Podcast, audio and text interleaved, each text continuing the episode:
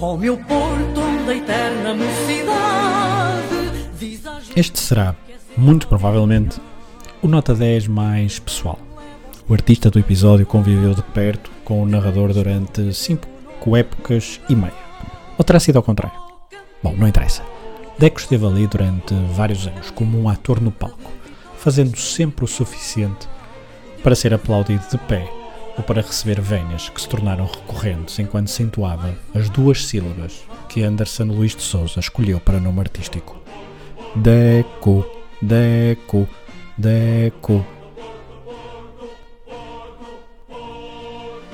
O artista brasileiro chegou às Antas em março de 99 por 360 mil contos, uma bagatela, depois de ter então começado a mostrar qualidades em Vidal Pinheiro e, ainda antes, no Alverca. Supostamente uma ponte a caminho do Benfica. Ainda hoje, há muitos adeptos encarnados que se flagelam psicologicamente por o seu clube ter deixado escapar esta pérola, nascida em São Bernardo do Campo, estado de São Paulo, a 27 de agosto de 1977. Chegava ao Porto então com 20 anos e meio e estreou-se em casa, frente ao Sporting de Braga.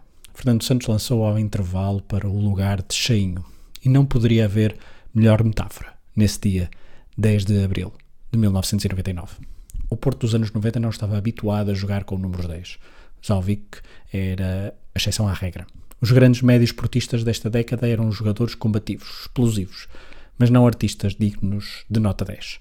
Os destaques tinham sido até então avançados como Domingos, Costa Adinov ou Jardel, e também extremos como Jaime Magalhães, Folha, Drolovic ou Conceição, já para não falar em Vitor Bahia, Fernando Couto, João Pinto ou Aloísio sai cheinho, entra Deco.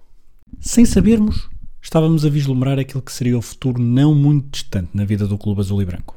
Saía a combatividade, entrava a criatividade. Deco vestia o número 29, porque o 10 estava, por essa altura, nas costas de Folha, que raramente jogava. Nesse jogo, resolvido por um Zalvica em estado de graça, Deco pisou o relevado das Antas pela primeira vez vestido de azul e branco. E começou aí, uma bela história de amor na época seguinte, em que se afirma como titular. Estreia-se a marcar pelo clube num jogo europeu. Outro bom pronúncio daquilo que viria a ser a carreira de Deco. A sua qualidade era digna dos melhores palcos mundiais. Na Noruega, frente ao Molda, o Porto venceu por 1-0. Gol de Deco, ao cair do pano. E se a substituição por Cheinho na estreia pelo clube foi simbólica, não se pode dizer que a estreia a marcar o seja menos. Num jogo onde Jardel falhou dois ou três golos escandalosos, teve que ser Deco, de cabeça, a encontrar o caminho para a baliza norueguesa. Foi uma espécie de passagem de testemunha. Depois de várias épocas em que Jardel se assumiu como abono de família, Deco disse desta forma aos adeptos para estarem tranquilos. Jardel pode sair que eu tomo conta da equipa, nos palcos, das competições europeias. Se for preciso, até marco de cabeça, disse ele. No jogo em casa frente ao mesmo adversário, Deco saiu aos 35 minutos, por causa de uma lesão. Segundos antes de sair, já Alessandro Cambalhota esperava por Deco junto ao quarto árbitro. Há um livre direto para os azuis e brancos. O resultado estava em 1-0. Gol de Deco de cabeça, pois claro, e o médio brasileiro pediu ainda para bater o livre antes de sair. Bola em arco por cima da barreira e golo. 2-0, festejos e substituição. O primeiro livre direto que resultou em golo, o primeiro de muitos. Uma outra imagem de marca. Deco com Fernando Santos era um jogador com boa chegada à área marcando vários golos. Em 99-2000 há dois golos marcantes. No sintético da Ribeira Brava, Deco marcou um canto direto. No relevado do Jamor, na finalíssima contra o Sporting, marcou um livre direto fantástico a Peter Schmeichel. 2000-2001 é a época de despedida de Fernando Santos, o treinador que não teve receio em apostar no jovem Deco. O artista não conseguiu conquistar o campeonato, mas no último jogo do Engenheiro do Penta nas Antas, Deco fez questão de dar três prendas. Hat-trick ao Boa Vista já campeão. Todos os golos, ainda na primeira parte. Em 2001-2002 faz 19 golos, numa temporada em que começa com Otávio Machado e acaba com José Mourinho. Otávio não deixou de apostar no médio, que por esta altura ainda não sabia controlar muito bem o seu ímpeto. Muitos amarelos, várias expulsões, denotavam que tinha ainda algumas dificuldades em conciliar o seu talento nato com um controle emocional e defensivo. Aliás, é por causa de uma expulsão que Deco não está presente na estreia de Mourinho ao serviço do Porto, em casa, frente ao Marítimo. Mas na primeira oportunidade em que vimos os dois juntos, Deco e Mourinho, o Porto venceu por 1-0 e o gol foi de Deco.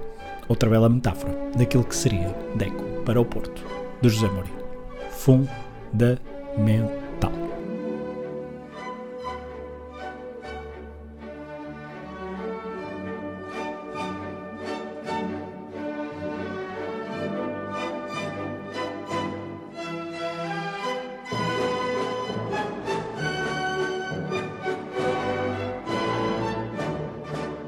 Em 2001-2002, Deco já vestia a camisola 10, largou o 29 e assim assumiu definitivamente o controle de jogo dos azuis e brancos. Marcou o golo 100 do clube na Liga dos Campeões ou Taça dos Clubes Campeões Europeus e foi outra vez na Noruega, mas desta vez frente ao Rosenborg, só que foi outra vez de cabeça.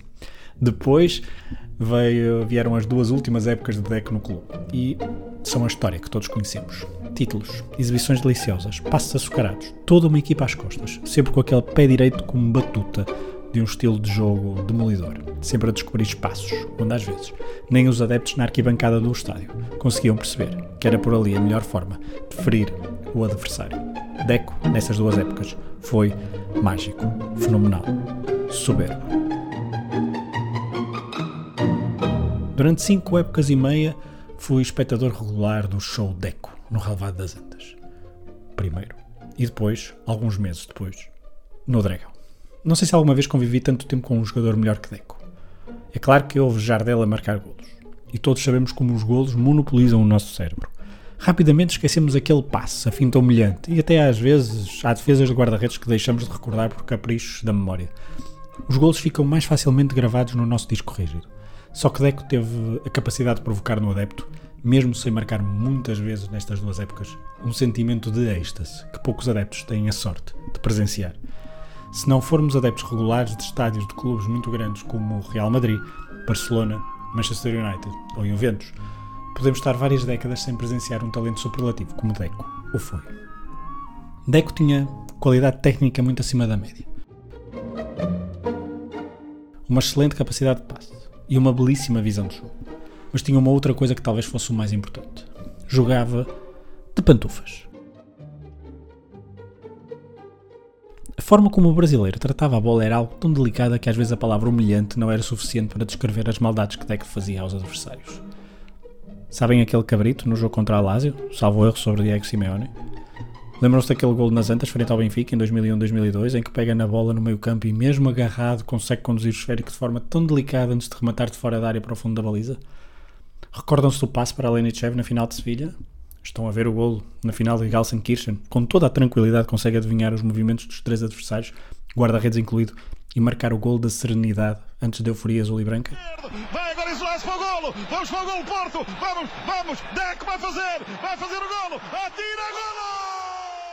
Foram centenas e centenas de pormenores deliciosos de Deco com a camisola azul e branca.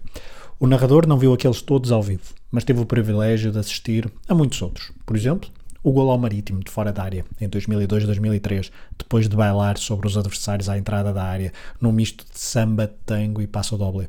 Ou a forma, por exemplo, como humilhou em poucos minutos a seleção angolana no jogo dos 50 anos do Estado das Antas no final de maio de 2002. O leque de habilidades foi tal que Mourinho, com medo de perder o jogador por lesão, dada a agressividade angolana, foi obrigado a substituí-lo rapidamente. Podia estar aqui durante muito tempo, mas como só tenho 10 minutos para contar esta história, tenho que abreviar. Deco, com Mourinho, deixou de marcar tantos golos, baixou ligeiramente no terreno e tornou-se maestro de uma equipa que ganhou tudo, em Portugal e na Europa. Os golos que marcava, os poucos golos que marcava, eram decisivos, como por exemplo aqueles dois que fez ao Benfica em 2002-2003 nas Antas e na Luz. Os golos do Porto deixaram então de sair literalmente da cabeça de Deco para começarem a nascer lá, passou a ser então Deco a imaginar as jogadas de ataque praticamente exclusivo. E esta tendência foi prolongada no tempo, depois de sair do Porto. Em Barcelona, conviveu com muitos craques, mas nem por isso deixou de ser menos importante no jogo do Blaugrana. Cada vez mais recuado no terreno, Deco foi dos melhores médios do mundo na primeira década do século XXI. Primeiro no Porto, depois na seleção portuguesa, em Barcelona e no Chelsea. O futebol poderia tornar-se mais rápido e Deco fisicamente mais lento, mas a sua cabeça via sempre um espaço, uma nesga, para colocar a bola e servir os seus companheiros. Por isso, jogou durante muito tempo ao mais alto nível. É ingrato colocar em palavras o talento de um craque como Deco, ou como qualquer outro artista destes episódios nota 10. Sinto falta de imagens para contextualizar estas memórias, mas sabem do que me recorda o estilo de jogo de Deco? A forma como muitos de nós, miúdos, entrávamos nas antas. Colados a alguém, corpo ligeiramente inclinado para baixo, de mansinho leíamos sorrateiramente nas filas rumo aos torniquetes, onde, com toda a tranquilidade, encontrávamos o espaço e o sítio certos para furar a barreira dos seguranças e entrar à borla no estádio. Deco jogava assim, corpo leve no meio dos brutos, camisola larga e dois tamanhos acima, propícia a ser agarrada por qualquer adversário impotente, corpo ligeiramente inclinado para a frente, olhos na bola e no espaço vazio onde tem que colocar a bola para que o colega de equipa desenvolva ou finalize a jogada. Deck não era propriamente um bailarino, não tinha a elegância de outros craques na sua postura em campo. Deco era mais um flutuador. De mansinho, quando todos estavam com a cabeça debaixo d'água, Deco pisava o relevado como quem flutuava a voar por cima das águas agitadas dos relevados.